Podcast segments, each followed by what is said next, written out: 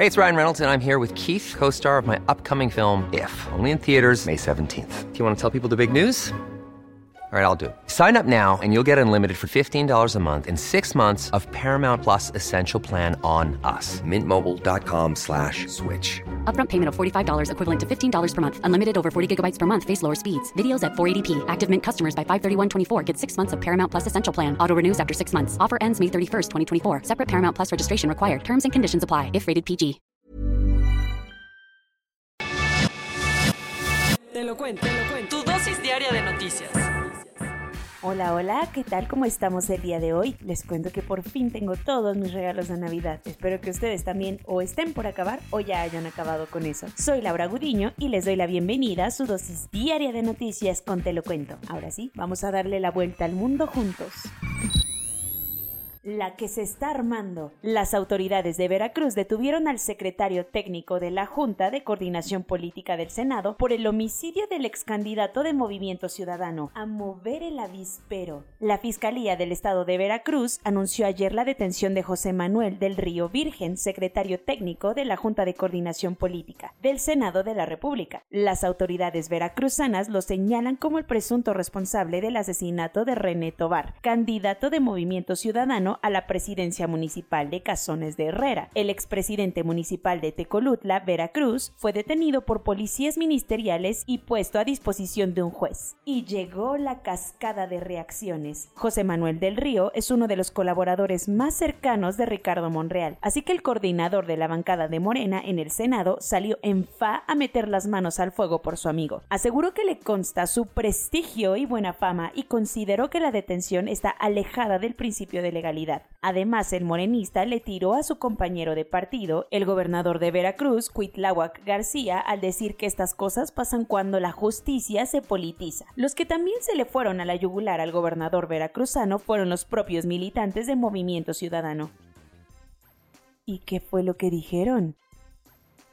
Jorge Álvarez Maínez, coordinador de la bancada del Movimiento Naranja en Diputados, dijo que José Manuel del Río es un preso político de Cuitláhuac García, mientras que el presidente nacional del partido, Dante Delgado, aseguró que en el gobierno de Veracruz solo hay vulgares delincuentes investidos de poder. Por eso dijo que Movimiento Ciudadano buscará la desaparición de poderes en Veracruz. El tema parece que unió hasta los más archirrivales porque los senadores de Morena, PRI, PAN, PRD y Movimiento Ciudadano repudiaron la detención se confirmó lo que todos ya sabíamos. A poco más de 48 horas de los comicios, el Parlamento de Libia reconoció que no hay condiciones para celebrar las elecciones presidenciales mañana. Desde el martes, las cosas ya se veían que no iban para ningún lado. Desde hace meses, la comunidad internacional estaba emocionada de que la guerra civil que lleva una década peleándose en Libia podría llegar pronto a su fin, con las elecciones presidenciales auspiciadas por la ONU y que estaban programadas para mañana 24 de diciembre. El tema es que falta faltaban horas para abrir las urnas y aún no había una lista definitiva de candidatos, mientras que las distintas milicias enfrentadas en la guerra comenzaron a hacer demostraciones de poder en Trípoli, la capital. Hasta el martes nadie se atrevía a cargar con el paquete de anunciar la cancelación de las elecciones, hasta que ayer el Comité Electoral del Parlamento salió a confirmar que no habrá votaciones mañana, por la inadecuada legislación electoral en torno al papel del Poder Judicial sobre posibles apelaciones o disputas. El comité anunció que las elecciones se tendrán que recorrer hasta el 24 de enero, algo que nadie puede asegurar, pues en el país ahora reina la inestabilidad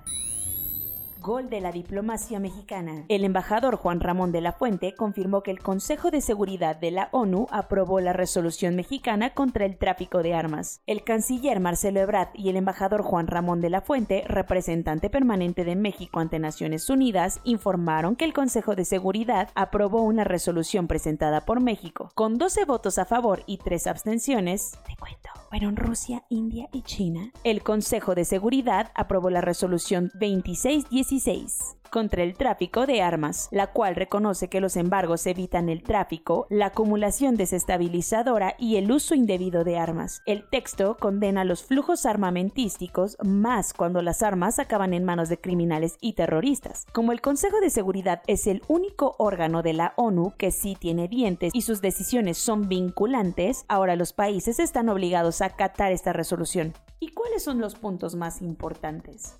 Cuando se renueve el mandato de alguna operación de mantenimiento de la paz en lugares donde haya un embargo, se tendrá que analizar caso por caso si las operaciones ayudan a combatir el tráfico armamentístico. Además, los estados con embargos tendrán que realizar un inventario de armas.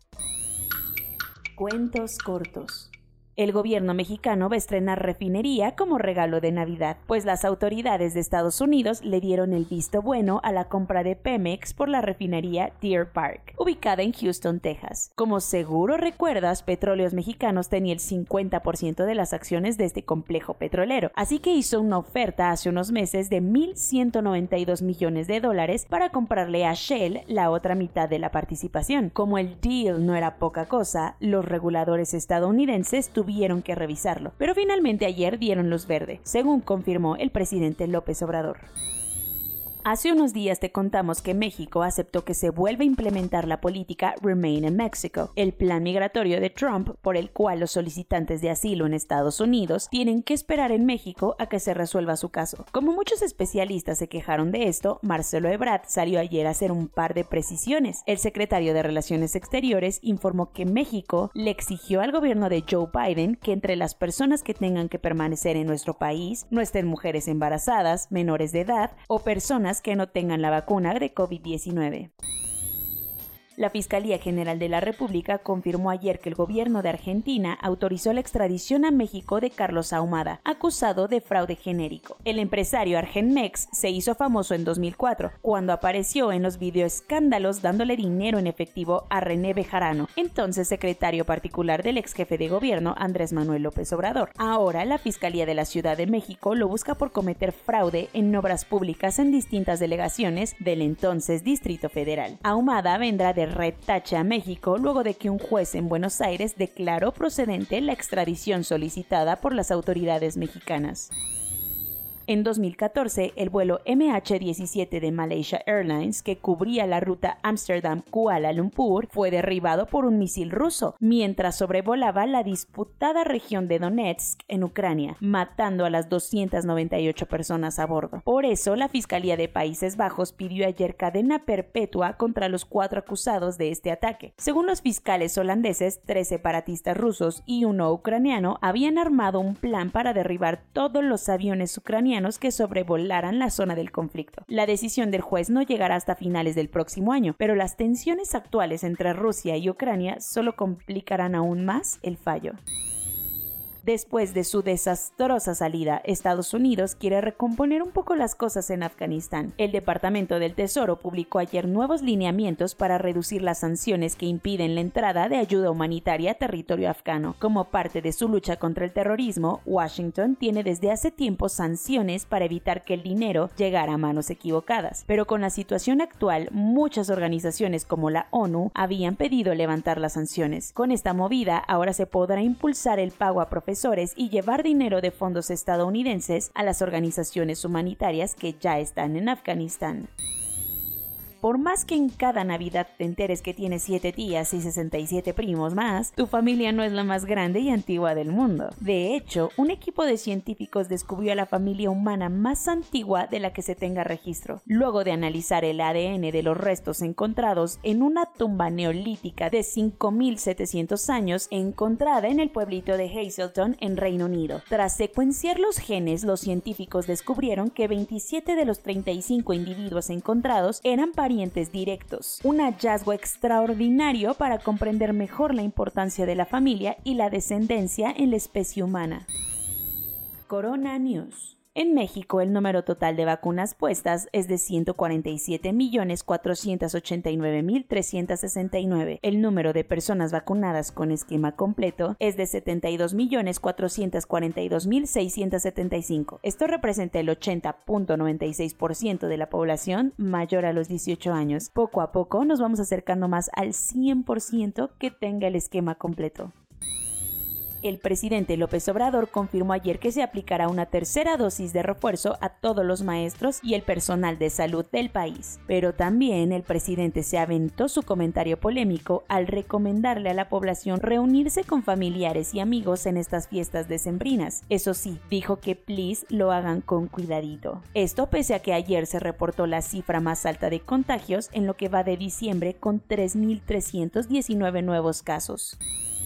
El Instituto Politécnico Nacional anunció que retomará las clases presenciales a partir del 31 de enero del 2022, después de casi dos años suspendidas.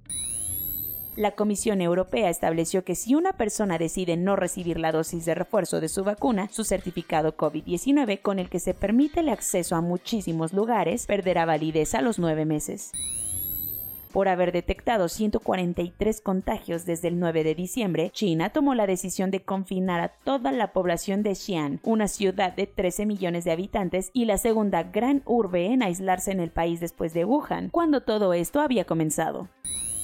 Las autoridades de salud de Sudáfrica están observando que la curva de contagios de Omicron comienza a descender, lo que podría ser señal de que los picos de esta variante duran poco.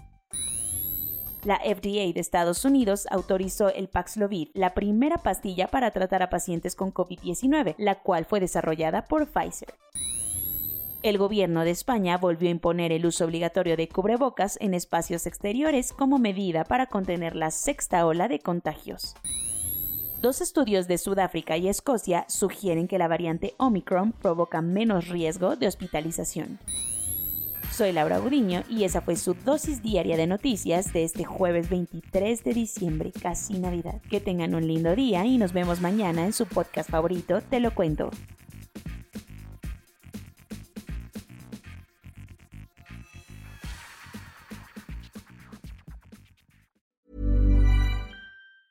Hey, folks, I'm Mark Marin from the WTF Podcast, and this episode is brought to you by Kleenex Ultra Soft Tissues your ally to help tackle your allergy symptoms this season. I love the change of seasons, but nobody loves pollen and all those other things floating in the air that make you sneeze during this nice weather. Kleenex Ultra Soft tissues are hypoallergenic and allergist approved. So fight back against watery eyes and runny noses without worrying about irritating your skin. For this allergy season, grab Kleenex and face allergies head on.